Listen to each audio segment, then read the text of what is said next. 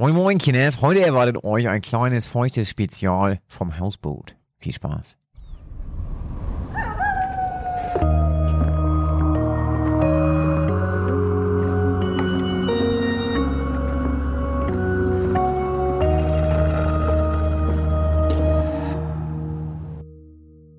Und damit moin und herzlich willkommen aus unserer kleinen Kajüte zur Folge Nummer 32 von Geschichten aus dem Altbau, dem Grusel-Podcast mit mir, eurem Matrosen Josh Kliemann. Und im Smoothie Christoph Wellbruck, der schon wieder in der Kombüse ordentlich die Messer zum Klingen bringt. Wir präsentieren euch heute auch in dieser Folge zwei unheimliche Geschichten, die entweder mal gruselig, übernatürlich, manchmal vielleicht auch kaum zu glauben sind und heute sehr an das maritime Leben angelehnt sind. Denn heute sind wir auf dem Hausboot.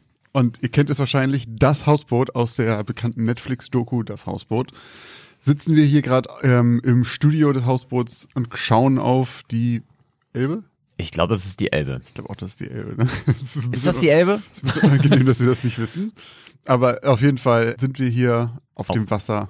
Und äh, starren auf die Wellen und Möwen, die uns äh, um uns herumfliegen. Genau, wir haben nämlich hier einen kompletten Tag verbracht und auch hier unsere Geschichten vollendet und haben uns auch ein wenig von unserer Umgebung inspirieren lassen. So sehr sogar, dass wir ein bisschen extra Zeit und ein bisschen extra Muße noch hatten, um noch zwei weitere kurze, kleine Geschichten zu schreiben für unsere Patreon und Steady Supporter. Ist schon wieder lange her, dass es da was extra gab und jetzt hatten wir mal wieder die Zeit und es hat sich hier angeboten und deswegen wird es da in der Woche zwischen den Releases eine kleine Wartezeitverkürzung geben.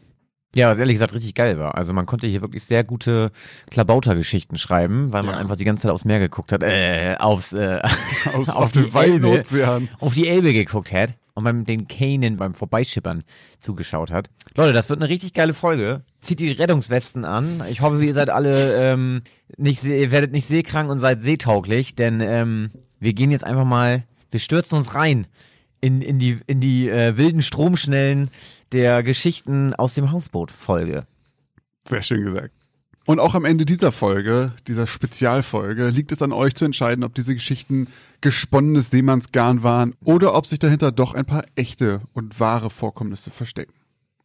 Bevor wir zu der Auflösung der letzten Folgen kommen, wie immer hier der kleine Timecode Springt einfach zu 11 Minuten und 6 Sekunden, denn ab dort beginnen unsere Geschichten. Wir können auch noch mal ein kleines Spiel spielen und zwar, ähm, wer am Ende der Folge uns die richtige Anzahl von bescheuerten, auf Krampf hier in dem Podcast gesprochenen Bezügen zu irgendwelchen maritimen Sachen gibt. So, ich habe schon eben so gedacht, so, und wenn ihr glaubt, dass ihr am Grunde der Geschichten äh, so, dann äh, gewinnt ihr einen kleinen Preis.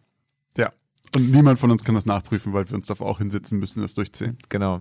Mir fällt gerade auf, Josh, äh, perfekte Überleitung zum ersten Programmpunkt auf unserer Liste. Wir haben gar kein Glas mit oh, stimmt. Geld.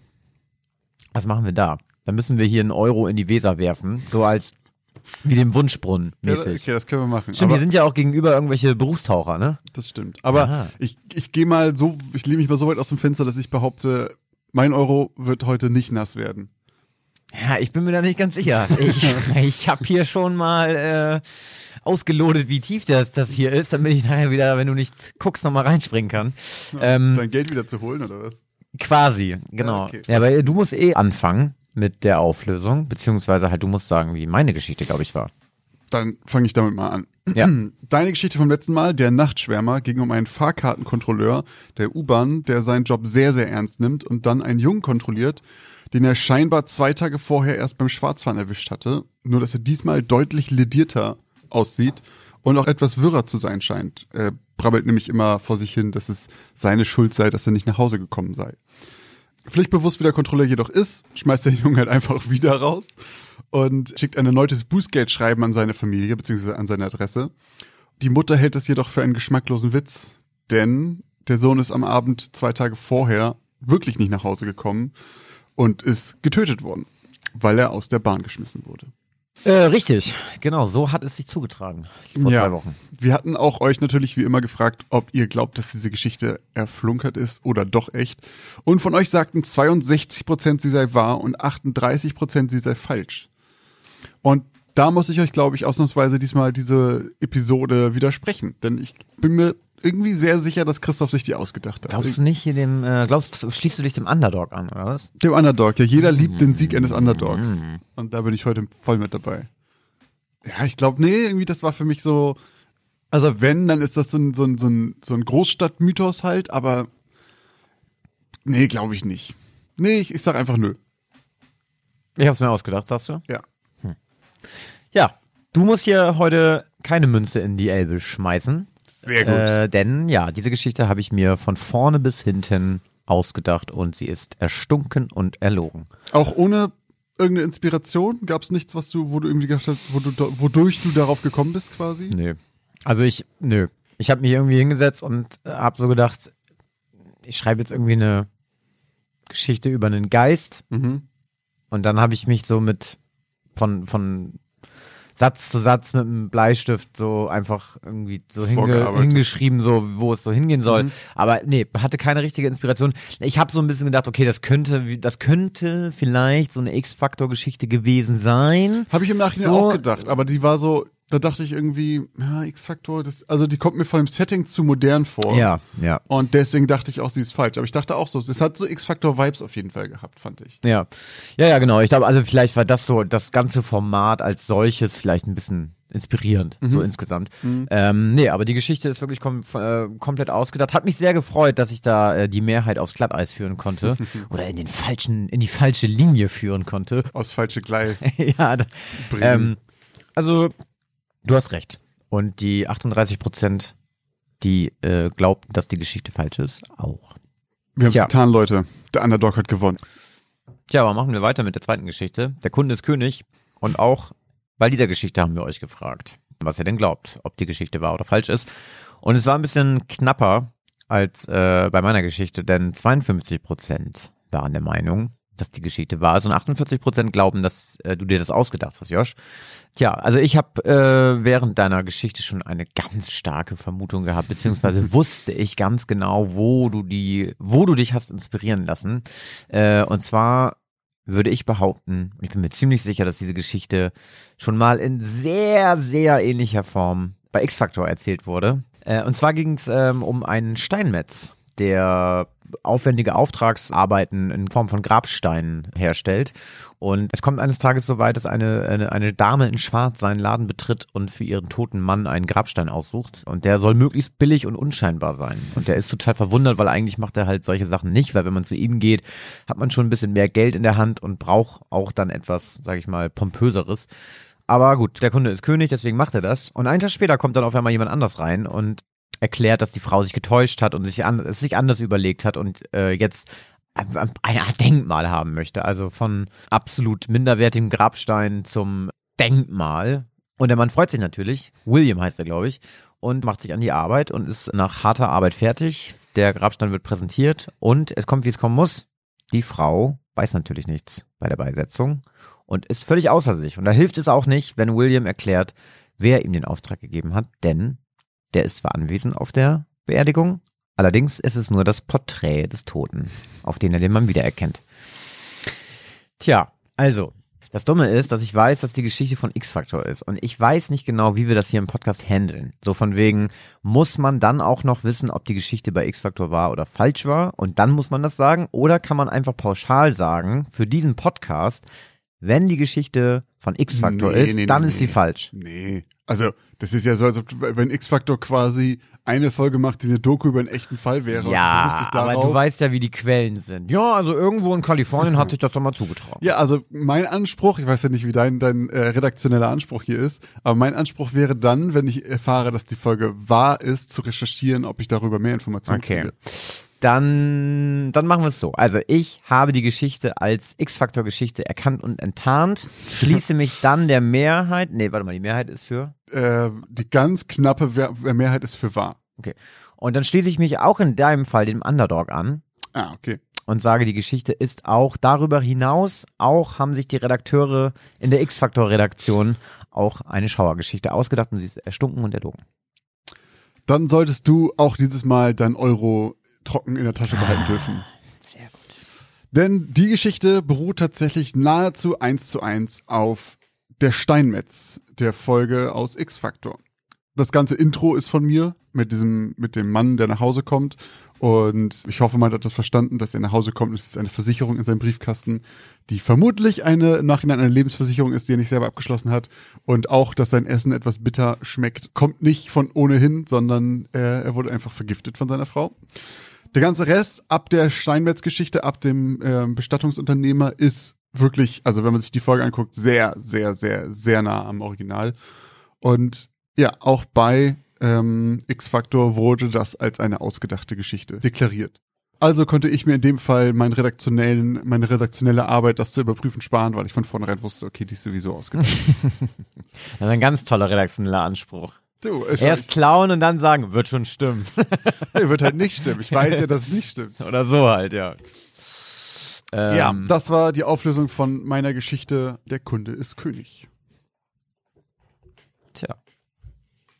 Tja. Jetzt machen wir eine kurze Werbeunterbrechung.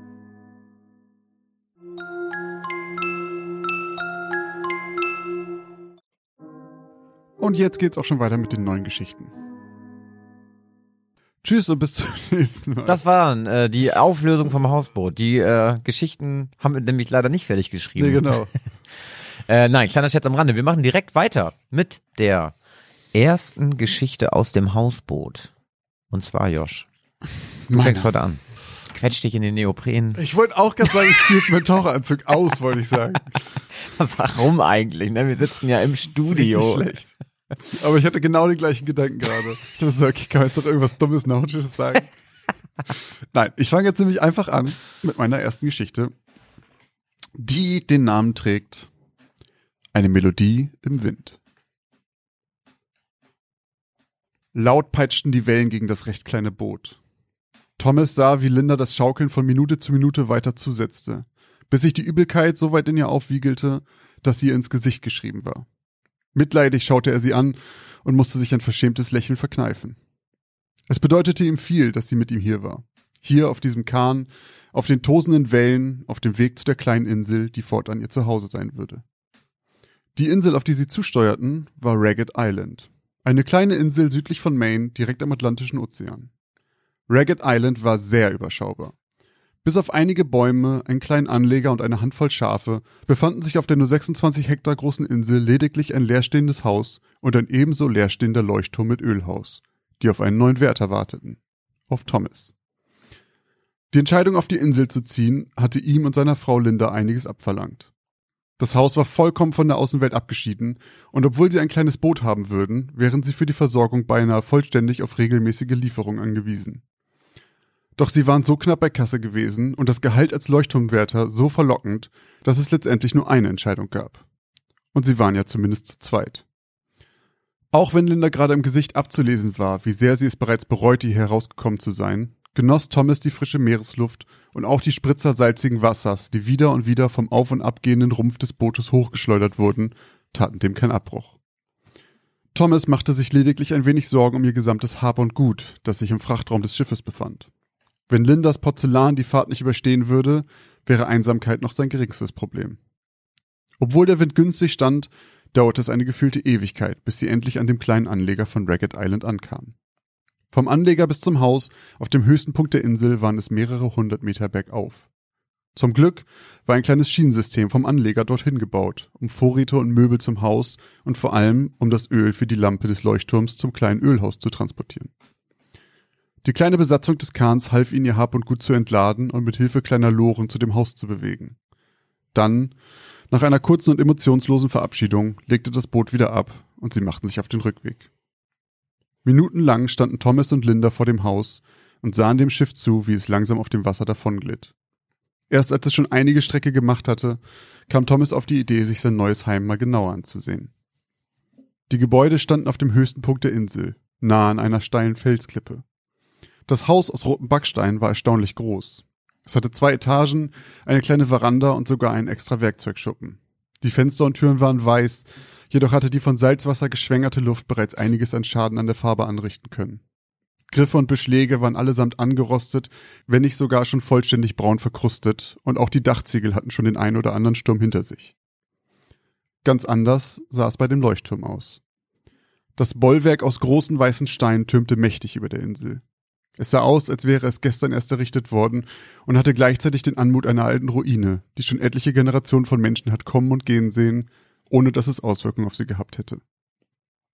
Der obere Teil und die Kuppel des Leuchtturms waren aus schwarzem Metall, das in der tief liegenden Sonne funkelte. Dahinter verbarg sich die Öllampe hinter beinahe unbezahlbaren Fresnel-Linsen. Es sah gleichermaßen eindrucksvoll und beängstigend aus. Das war ihr neues Zuhause.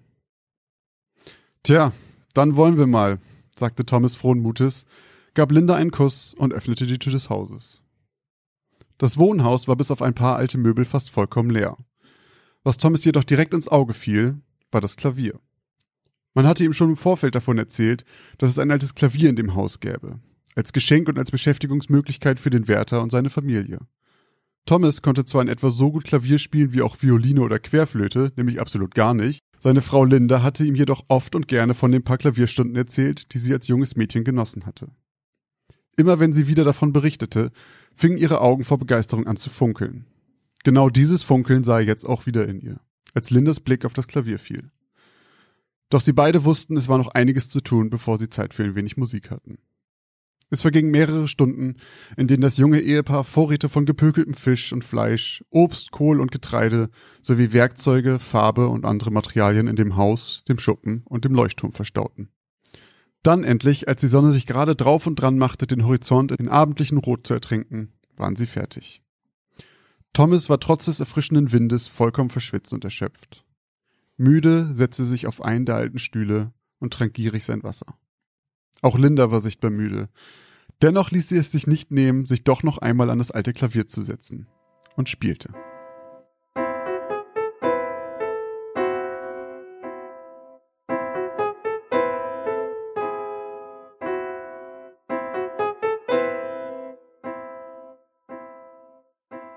Thomas war beeindruckt. Klar, Linda spielte bei weitem nicht perfekt, aber es war doch schön. Während Thomas noch die letzten Möbel zurechtrückte, saß Linda noch einige Minuten am Klavier und spielte immer wieder dieselbe Melodie. Dann gingen beide zu Bett. Die ersten Tage auf der Insel vergingen schnell.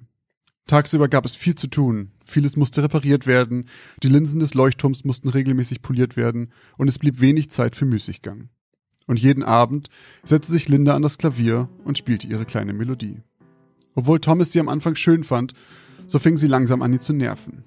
Doch egal wie oft er Linda bat, doch etwas anderes zu spielen oder wenigstens zu üben, sie blieb doch immer bei der bekannten Melodie. Und dann, nur wenige Wochen nachdem sie auf der Insel angekommen waren, kam der Herbst. Und mit ihm kam der Wind und der Regen und die Kälte. Und das Leben auf Ragged Island verlor an Leichtigkeit und Routine. Noch lange vor Wintereinbruch mussten sie den Kamin regelmäßig beheizen, und so wurde immer klarer, dass sie weitaus mehr Holzvorräte für den Winter brauchen würden. So kam zu den täglichen Aufgaben der beiden auch noch das endlose Hacken von Holz hinzu. Und als wäre das nicht genug, häuften sich auch die Streitereien zwischen ihnen. Die Zweisamkeit auf der Insel setzte Linda stark zu, und ohne andere Gesprächspartner versiegten schnell auch die Unterhaltung über die immer gleichen Themen zwischen dem Ehepaar. Linda verbrachte von Tag zu Tag mehr Zeit an dem Klavier. Und doch wiederholte sie immerzu nichts als diese eine Melodie. Und Thomas musste sie wieder und wieder und wieder mit anhören, was wiederum zu mehr Streit führte. Jedes Mal, dass Linda die bekannte Tonfolge spielte, fühlte sich für Thomas an wie ein Stich in die Rippen, wie ein undefinierbares Jucken, das vom Kratzen nicht verschwinden will, wie das Surren einer Mücke, die wieder und wieder an den Ohren vorbeifliegt. Eines späten Nachmittags saß Thomas gerade oben im Leuchtturm und polierte die kostbaren Linsen um die Öllampe, da hörte er wieder die Melodie. Trotz des Windes war es eindeutig zu hören. Linda hatte nicht einmal die Fenster geschlossen. Wut stieg in ihm auf. Wut, die seinen Körper zum Beben brachte und seine Hände schwitzig werden ließ. Und dann passierte es. Wie in Zeitlupe sah Thomas, wie die unbezahlbare Linse langsam aus seinen schweißnassen Händen rutschte. Hilflos sah er dabei zu, wie sie in der Sekunde, in der die Spitze den Boden berührte, in tausend Teile zerbarst. Das war's. Es war vorbei. Damit würde er seinen Job verlieren. So viel Geld würde Thomas in seinem ganzen Leben nicht mehr verdienen. Aus seiner Wut wurde Zorn. In diesem Moment setzte etwas in ihm aus. Seine Ohren pochten. Das laute Rauschen des Windes und des Meeres war vollkommen verschwunden. Nur noch das Pochen seines Blutdrucks und diese vermaledeite Melodie erfüllten seine Ohren. Vollkommen wutentbrannt hastete er die Treppen des Leuchtturms herunter. Unaufhaltsam bewegten sich seine schweren Stiefel in Richtung des Hauses. Kurz bevor er die Tür erreichte, griff seine Hand vollkommen automatisch die Axt, die an die Hauswand gelehnt war. Mit einem wuchtigen Tritt splitterte die Tür des Hauses aus den Angeln. Linda drehte sich erschrocken zu ihm um und Angst erfüllte ihre Miene. Todesangst. Sie stolperte rücklings über den Stuhl und fiel auf den Boden.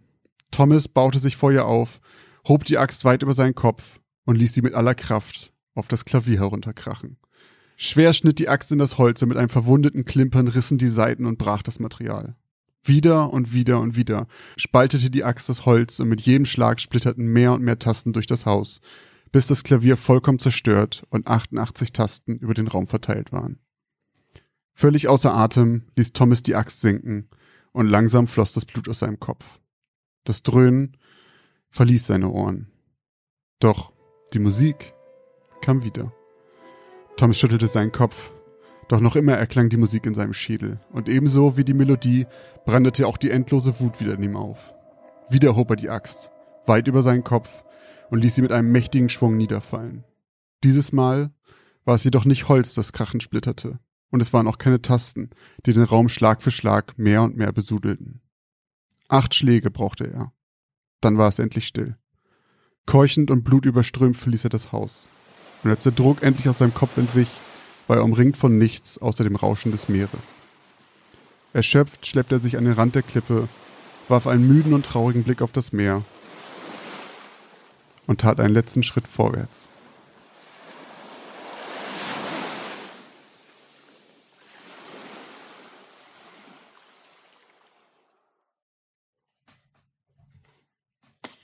Alter Schwalter. Uiuiui, du. Also, ich war ja schon, war ja schon richtig erleichtert, als er dann da ins Klavier gehackt hat. ich dachte, jo, der killt jetzt halt safe seine Frau. Und dann war ich so, oh, Schwein gehabt, der haut jetzt nur das Klavier kurz und klein und dann ist vorbei. Das ist Feierabend. Und dann kommst du da nochmal, zweite Runde, Axt, schon wieder ein Axtmörder auch. Äh, Stimmt, wir hatten das echt Alter kürzlich, ne? Schwede, ey.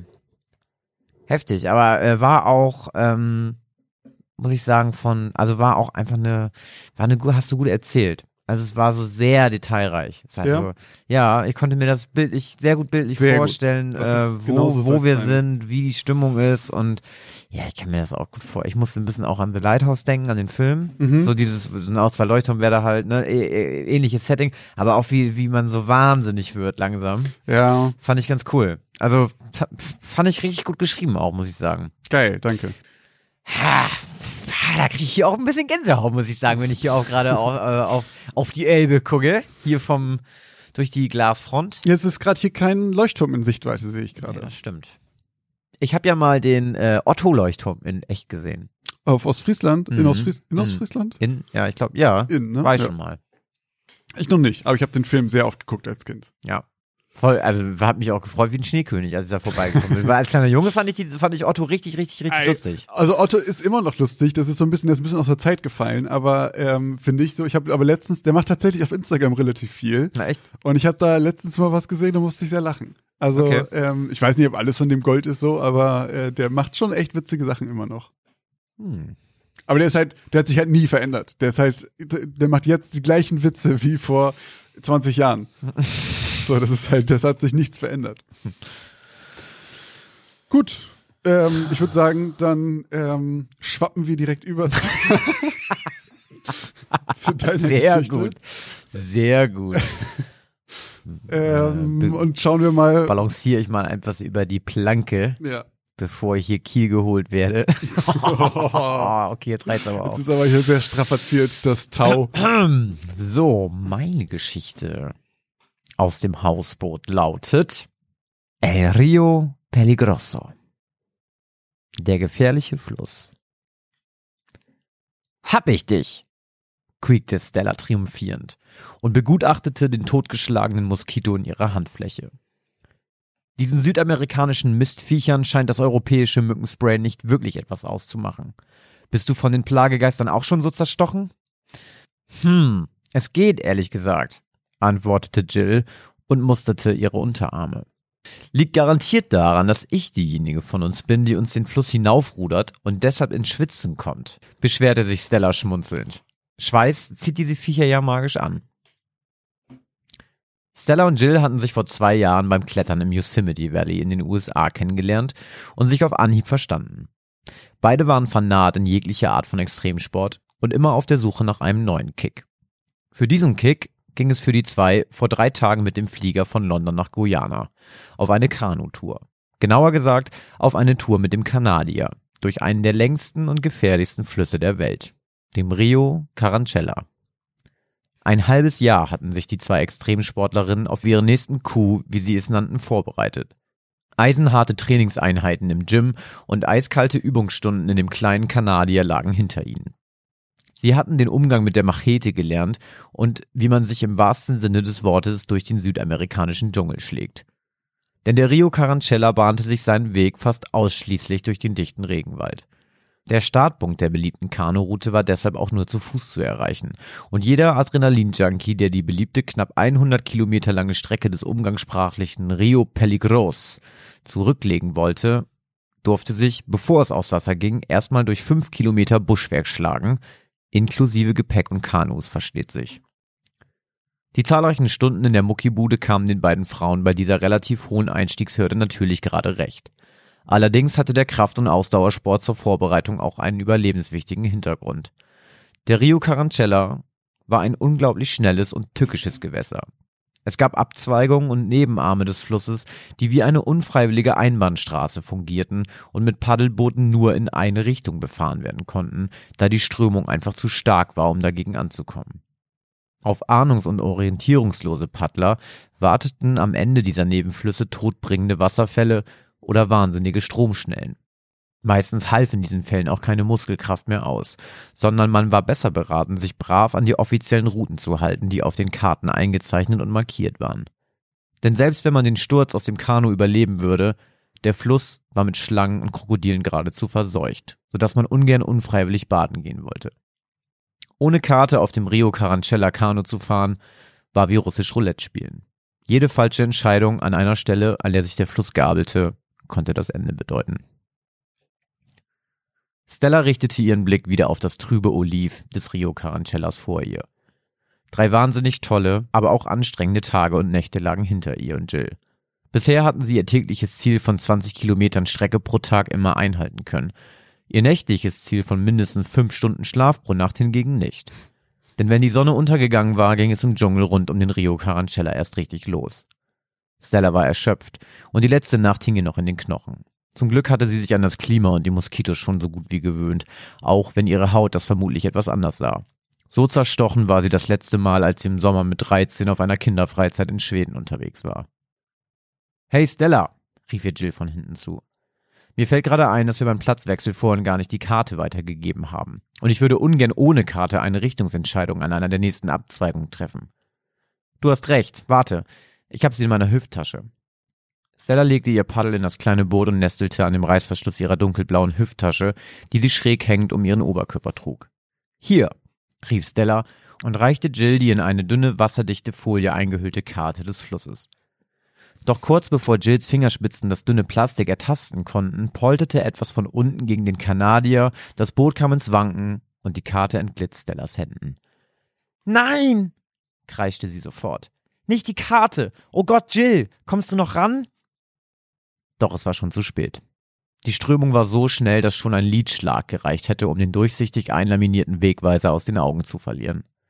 Jill konnte nur noch mit offenem Mund ihren Kopf drehen und der Lebensversicherung der beiden dabei zusehen, wie sie flussabwärts trieb und verschwand. Scheiße, entfuhr es ihr. Und jetzt? Ruhe bewahren, antwortete Stella. Lass uns nach einem Platz am Ufer Ausschau halten und kurz rasten. Dann besprechen wir unsere nächsten Schritte. Wir haben heute ungefähr die Hälfte unseres Tagesziels geschafft. Das bedeutet, wir haben in etwa 70 Kilometer hinter uns. Wenn ich mich nicht täusche, gibt es nach rund 75 Kilometern auf der richtigen Route einen kleinen Zwischenstopp, eine kleine Hütte mit Bar und kleiner Küche. Dort bekommen wir eine neue Karte und können unsere Energiereserven mit etwas anderem als Fraß aus der Dose wieder auffüllen. Einverstanden? Einverstanden, sagte Jill und nickte dabei entschlossen. Konzentriert steuerten die zwei das Boot kurze Zeit später nach einem langgezogenen Knick, den der Fluss machte, an eine begehbare Stelle des Ufers. Was meinst du damit, wir müssen nur vorsichtig sein, Jill? Eine falsche Abzweigung mit einer zu schnellen Strömung und wir segeln über die Klippe von einem der Wasserfälle. Wir haben doch keine Ahnung, wo wir hin müssen. Das hat doch nichts mit Vorsicht zu tun. Was schlägst du dann vor? Willst du hier im Dschungel darauf warten, dass ein Verkäufer für Karten für den Rio Carancella vorbeikommt? Kaum hatte Jill ihren Satz beendet, knackte es plötzlich hinter den beiden Frauen im Dickicht des Dschungels. Sofort rückten sie enger zusammen und gingen instinktiv ein paar Schritte rückwärts, bis sie erkannten, wer für das Geräusch verantwortlich war. Hi, sagte die Frau, die vom dichten Dickicht des Dschungels auf Jill und Stella zuging und ihre lockige Mähne mit einem neonpinken Stirnband gebändigt hatte. Sie sah ein bisschen so aus, als hätte sie in den 80ern aufgehört, sich für Mode zu interessieren und war definitiv keine Einheimische. Ich bin Grace. Seid ihr etwa auch mit dem Kanu auf dem Rio Carancella unterwegs und wollt die Hunderter-Route knacken? Die beiden Frauen nickten.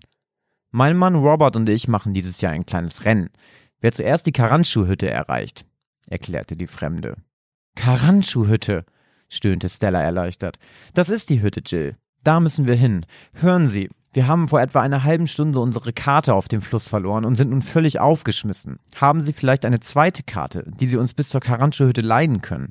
Wir können uns dort eine neue kaufen. Das würde ich liebend gerne, Schätzchen, antwortete die Frau, die Stella auf etwa Anfang 40 schätzte. Doch leider habe ich gar keine Karte. Mein Mann und ich kennen den Rio Pelligrosso mittlerweile in- und auswendig. Stella bemerkte Jills ungläubigen Blick von der Seite und spürte, wie sich Enttäuschung in ihr breit machte.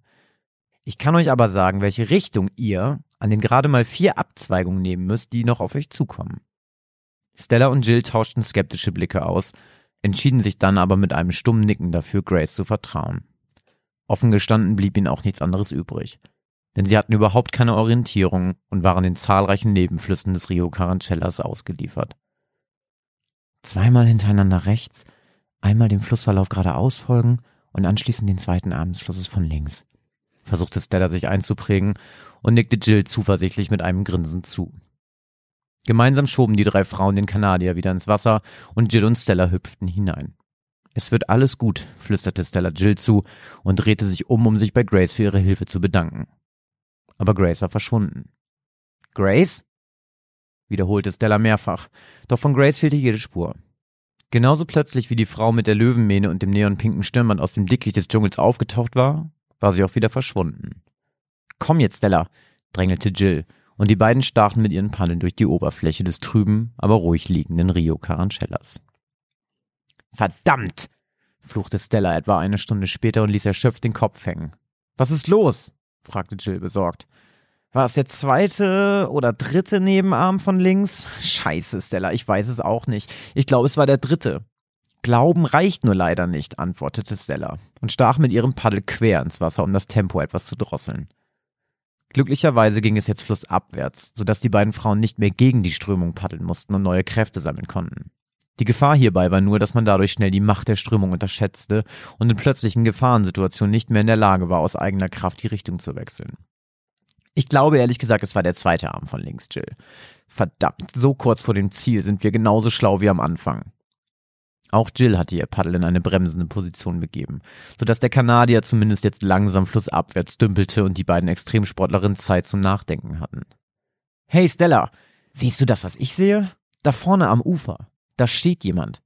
Ein Mann.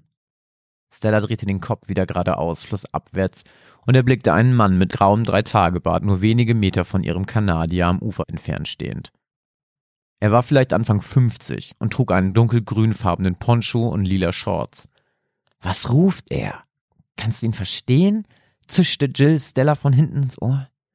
Stella versuchte sich zu konzentrieren und spitzte die Ohren. Den zweiten Arm von links! Den zweiten Arm von links! Als das Boot auf derselben Höhe mit dem Fremden war, verstummte er und lächelte nur noch. Wer sind Sie? rief Jill ihm zu. Ich bin Robert, Grace Mann. Ich soll euch grüßen. Nehmt den zweiten Arm von links, dann habt ihr es geschafft, grinste der Fremde zurück. Dann machte der Fluss plötzlich einen erneuten unerwarteten Knick und die Strömung riss das kleine Boot herum, so dass der Fremde nicht mehr zu sehen war. Wir müssen die beiden unbedingt auf ein Essen in der Karancho-Hütte einladen, wenn wir sie noch zu Gesicht bekommen. Es scheint zumindest so, als würde Grace Mann das Rennen gewinnen, quiekte Stella euphorisch und warf Jill ein Lächeln zu. Was sie wollen, sollen sie bekommen, grinste Jill, und die beiden begannen trotz der sie flussabwärts tragenden Strömung zu paddeln. Keine zehn Minuten nachdem sie an der letzten Abzweigung den letzten Nebenarm des Flusses von links genommen hatten, konnten sie den dunkelbraunen Anleger der Karancho-Hütte durch das giftgrüne Blättermeer des Regenwaldes erkennen und atmeten auf. Nachdem sie sich mit einem traditionellen südamerikanischen Essen und ein paar eiskalten Bieren gestärkt und anschließend sicherheitshalber gleich drei Karten für die restlichen 25 Kilometer der Strecke gekauft hatten, warteten sie noch zwei geschlagene Stunden auf das lebensrettende Ehepaar. Doch Grace und ihr Mann schienen es, obwohl sie ein Rennen fuhren, offenbar nicht besonders eilig zu haben. Hast du dich eigentlich nicht gefragt, wieso die beiden am Ufer rumstehen, wenn sie eigentlich ein Rennen fahren? Schon ein bisschen seltsam, oder? Fragte Jill plötzlich und stand auf. Ich gehe schon mal unsere Rechnung bezahlen. Bin gleich wieder da. Das war wirklich ein bisschen seltsam, gab Stella zu. Doch sie dachte nicht weiter darüber nach. Sie entschloss sich, sich noch etwas die Beine zu vertreten, bevor sie wieder stundenlang im Kanadier hocken musste. Dabei ging sie an einer Pinnwand vorbei, an der lauter Bestzeiten und Polaroid-Fotos von Kanufahrern angebracht waren. Recht prominent in der Mitte der Pinnwand war eine Art Regelwerk angebracht, was man auch wie eine Warnung lesen konnte. Unter den Verhaltensregeln und Ausrüstungstipps für den Grio Carancella waren insgesamt 14 Polaroid-Fotos geheftet. Alles Bilder von Menschen, die zwischen 1975 und 2015 ihren Kanutrip nicht überlebt hatten und auf der 100er-Route gestorben waren. Als Stella genauer hinsah, blieb ihr Herz für einen kurzen Moment stehen. Ein Foto zeigte ein Ehepaar, was 1986 bei einem Kajakrennen tödlich verunglückt war, weil es sich ohne Karte aufgemacht hatte. Die letzte Aufnahme zeigte eine Frau mit Löwenmähne und neonpinken Stirnband und einen Mann mit grauem Dreitagebart und dunkelgrünem Poncho, die Arm in Arm und vor zwei Kajaks stehend in die Kamera lächelten.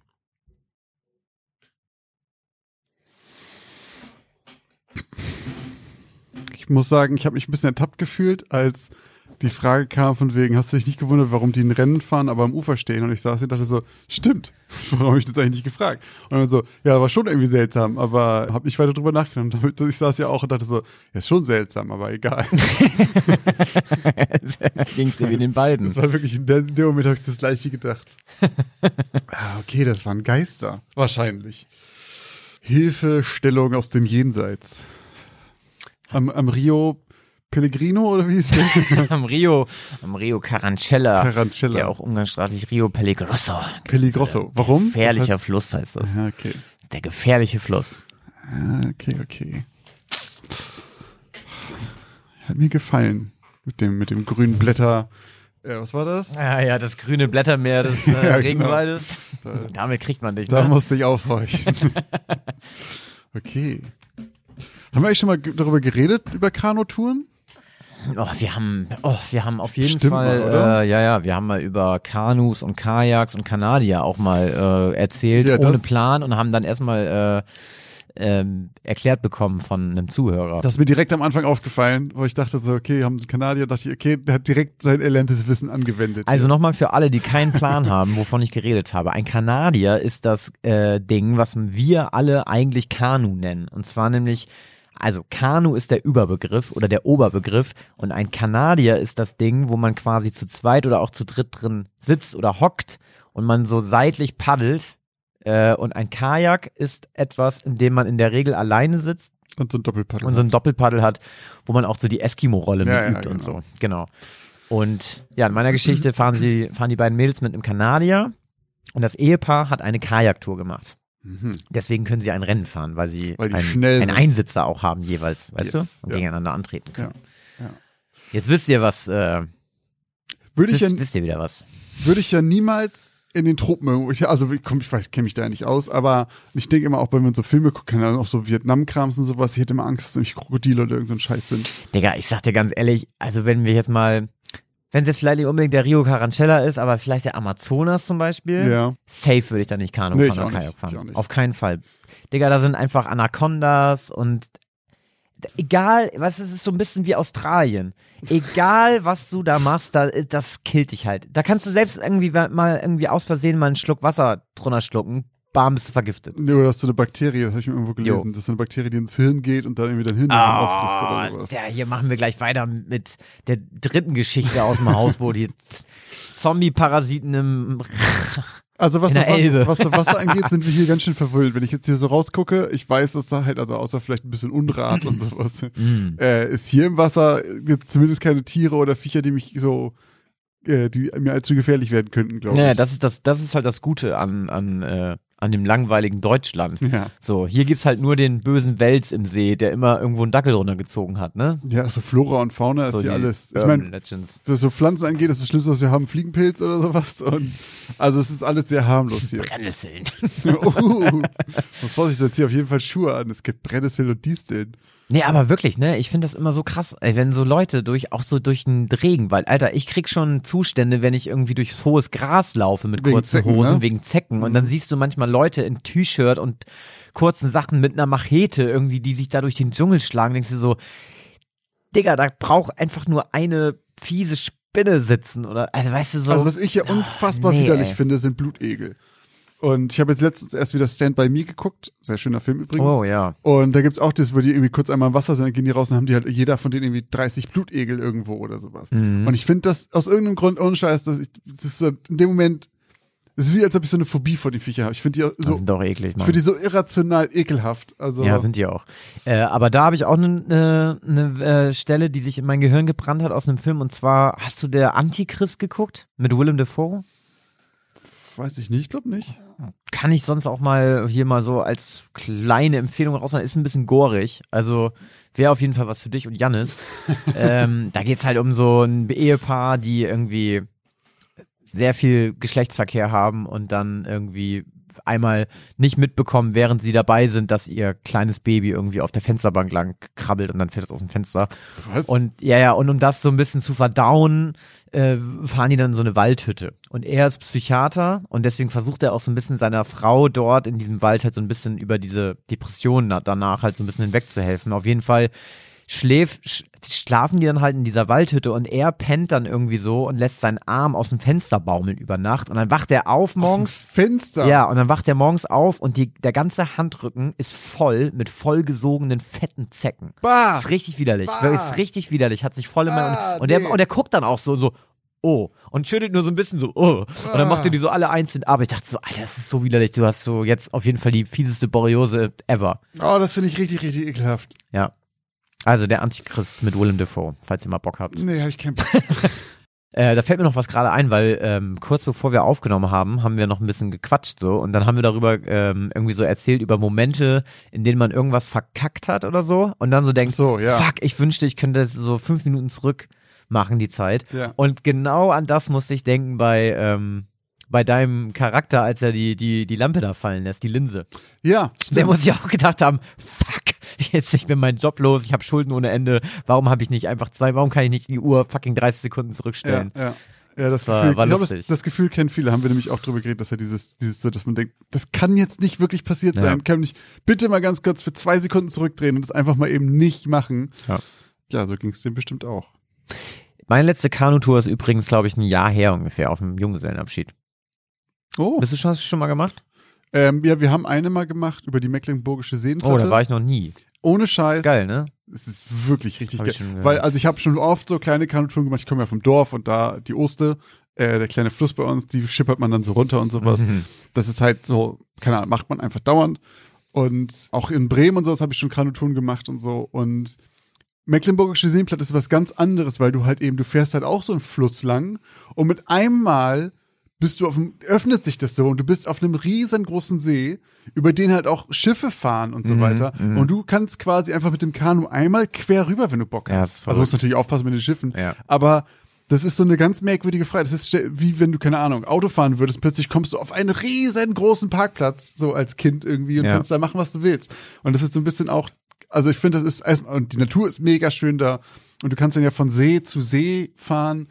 Also ich kann es sehr empfehlen. Ähm, ich will es auf jeden Fall auch nochmal machen. Das ist unfassbar schön da. Ich fand das immer witzig, weil so als ich noch so ein bisschen jünger war, also keine Ahnung, jetzt nicht viel jünger, aber so Anfang 20 oder so, dann hast Ja. du, machst du ja noch so, äh, da machst du ja noch so etwas, in Anführungszeichen, wildere Urlaube so. Und dann hatte ich schon so ein paar erste Freunde, die dann meinten so, ja, ja, wir haben jetzt äh, schön mit so ein paar Freunden Kanutour, Mecklenburgische Seenplatte und ich war so, was? Wie lame seid Wie ihr denn? langweilig seid ihr denn? Mecklenburgische Seenplatte, Alter, hau mal ab.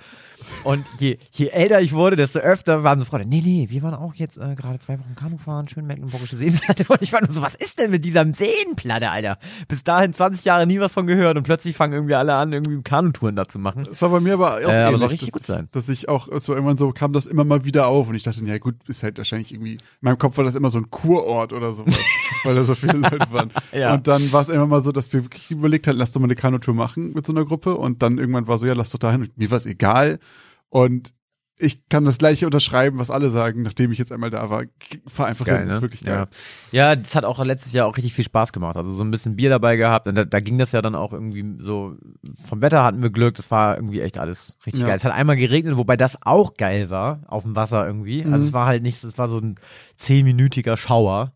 Aber wir hatten alle richtig geile Regenklamotten an und so und irgendwie war das fürs Feeling nice. Ja, Also wir hatten war, einmal war, richtig war krass, richtig geil. Wir hatten einmal krass Gewitter, als wir da unterwegs waren. Und da mussten wir halt raus und haben uns da dann irgendwie in so einem Wald, also das sollte man ja auch nicht machen, aber es war halt relativ weit unten und haben da gewartet, weil auf jeden Fall, ich dachte, wir dachten, in so einem niedrigen Wald ist auf jeden Fall geiler als auf dem offenen Wasser. Eichen sollst du meiden, Buchen sollst du suchen. Ja, ich glaube, das ist Blödsinn. Suchen wir eine Buche. Ein Buch. Ist aus den drei Fragezeichen. Hab ich mir eingeprägt. Dann muss es doch Hab ich stimmen. mir eingeprägt. Das werde ich nicht mehr vergessen, wirklich. Diesen Spruch muss ich immer sagen, wenn es darum geht. Hier jetzt aber auch äh, vorhin richtig geblitzt. Oh ja, hier gewittert. hat's auch richtig gedonnert, das stimmt. Das war hier ein bisschen gruselig Gut, dass es jetzt heute. ausgesetzt hat, weil ich glaube, man hätte es auf jeden Fall gehört. Das war schon, Stimmt, da habe ich gar nicht dran gedacht. das war, Ein Glück waren wir da noch nicht fertig, weil wir so faul waren. Ja, das stimmt. Das hat schon ganz schön gescheppert. Aber da muss man auch sagen, das hab, also ich dachte so, ähm, bevor wir hergefahren sind, ich so, oh, hoffentlich haben wir geiles Wetter, können wir auf dem Dach schön chillen und so weiter. Und das ist tatsächlich genauso gemütlich auf eine andere Art und Weise, wenn es regnet hier. Also ich fand, das war schon echt muckelig hier. Das war super. Also, das ist Kleines wirklich super schön hier, ehrlich gesagt. Wir haben den Ofen angemacht im Mai, Leute. Ja. äh, schön den Ofen angemacht und dann haben wir hier äh, wirklich das hier richtig genutzt, um hier, keine Ahnung, aus dieser riesengroßen Glasfront, vor der wir gerade sitzen, aus Wasser gucken, uns hingesetzt und einfach geschrieben. Und es ist auch einfach sehr, sehr, sehr still hier, weil dieser Raum einfach So geil isoliert ist, Ja, ne? halt wie wirklich wie ein Studio halt einfach. Oder das ist einfach ein Studio. Es ist halt ein es ist nicht Studio. nur so eingerichtet, das ist ein Studio und es ist ja halt einfach so schallisoliert, dass man hier sitzt und es ist einfach absolut still. Und wenn man dann vor sich einfach nur Wasser sieht, Ich finde es so Geil. weil das ist im Vergleich zu unserem kleinen Kämmerchen, ist das halt, also die, die Tonqualität ist halt genauso, aber wir haben halt so viel Freiheit, es ist so viel Platz. ja. Ich bin nicht so eingequetscht neben dir in diesem kleinen Dingsmus vor diesem Molton. Es ist schon, äh, schon ein anderer Schnack hier. Ah, ist schon schön. Ja. Es wird mir schwerfallen, wieder aus meinem kleinen Fensterchen zu gucken beim Aufnehmen, statt diese Fensterfront vor sich zu haben. Wir haben unsere Homebase, da freue ich mich auch schon wieder drauf, Ja. muss ich ganz ehrlich sagen. Ach du, ich könnte hier öfter mal herkommen. Das würde ich auch in Anspruch nehmen. Aber ich glaube, damit wären wir jetzt auch am Ende schon wieder heute, oder? Ja, ich glaube auch. Ich glaube, wir sollten äh, mit unserer langen Dankesliste anfangen. Und bei unserer Dankesliste fangen wir selbstverständlich direkt an mit Olli und Finn. Vielen, vielen Dank, Olli, vielen Dank, Finn, Ja. dass wir hier sein durften. Das ist tatsächlich eine Ehre gewesen und es ist auch einfach wirklich, wirklich geil hier und es hat Ja. super viel Spaß gemacht. Immer wieder gerne. Jederzeit. Sehr gerne. Falls ihr wen braucht, der das hier füllt, wir kommen gerne wieder. Nee, also ganz ehrlich, äh, wirklich vielen, vielen Dank. Hat wir schrubben auch das Deck. Stimmt, ja. Ich bin bereit, Dienste zu leisten. Ja. Nee, also war wirklich mega geil. Vielen Dank euch beiden. Ja, auch von meiner Seite aus vielen, vielen Dank, dass das äh, ging, dass ihr das möglich gemacht habt und dass es auch vor allem irgendwie so relativ spontan alles geklappt hat. Ja. Äh, mega, mega cool. Kuss und Gruß geht raus. Und dann machen wir, glaube ich, weiter. Unsere Patreon-Familie hat sich etwas vergrößert in den letzten zwei Wochen. Und zwar bedanke ich mich ganz herzlich bei Savannah Bell Rose, bei Nocturne Y oder Nocturne V, bei Stephanie und bei Miriam. Und auch bei Steady haben wir zwei neue Mitglieder bekommen, und zwar einmal Laila und einmal Aurelie. Vielen Dank euch beiden. Äh, und dann möchten wir uns auch natürlich auch noch ganz herzlich bei ähm, unseren einmaligen Spendern auf PayPal bedanken. Und zwar möchte ich ganz herzlich Danke sagen an Sarah, vielen Dank Josephine, vielen Dank Christine, Vielen, vielen Dank Jakob, vielen Dank Finja und vielen Dank, jetzt mal gucken, ob das richtig ist, an View Kwong Nyen. Ich hoffe, ich habe es nicht viel zu schlimm ausgesprochen, aber du hast uns herausgefordert. Das nehmen wir natürlich an. Genau. Vielen, vielen Dank an euch alle, dass ihr uns finanziell unterstützt. Wenn ihr uns auch unterstützen möchtet, dann könnt ihr das sehr gerne tun. Wir haben euch das nämlich ganz einfach gemacht. Ihr findet alle Links zu unseren Plattformen in unserem Linktree, den ihr in unserer Bio auf Instagram oder in unserer Bio auf Twitter oder in unseren Shownotes findet. Dort habt ihr alle Links zu allen Plattformen, auf denen ihr uns finanziell unterstützen könnt. Falls ihr uns anderweitig unterstützen wollt, ist es natürlich immer gern gesehen, wenn ihr uns einfach weiterempfehlt, uns bei Instagram teilt, uns bei iTunes bewertet oder sonst irgendwo.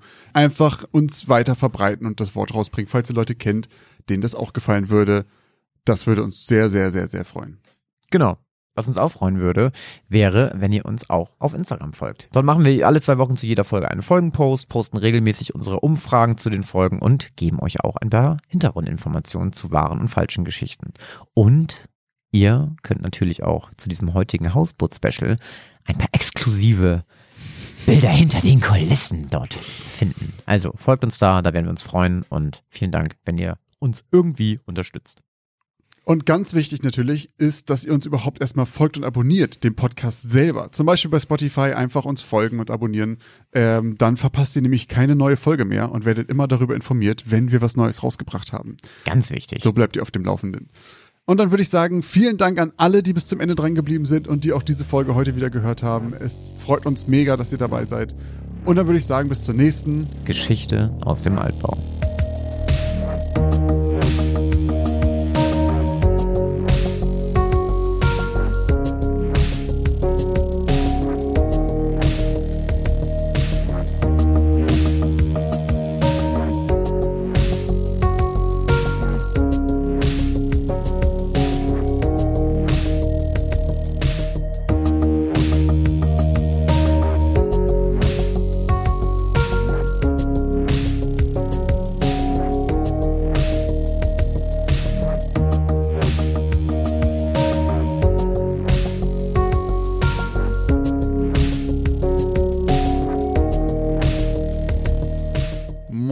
Kines, heute erwartet euch eine kleine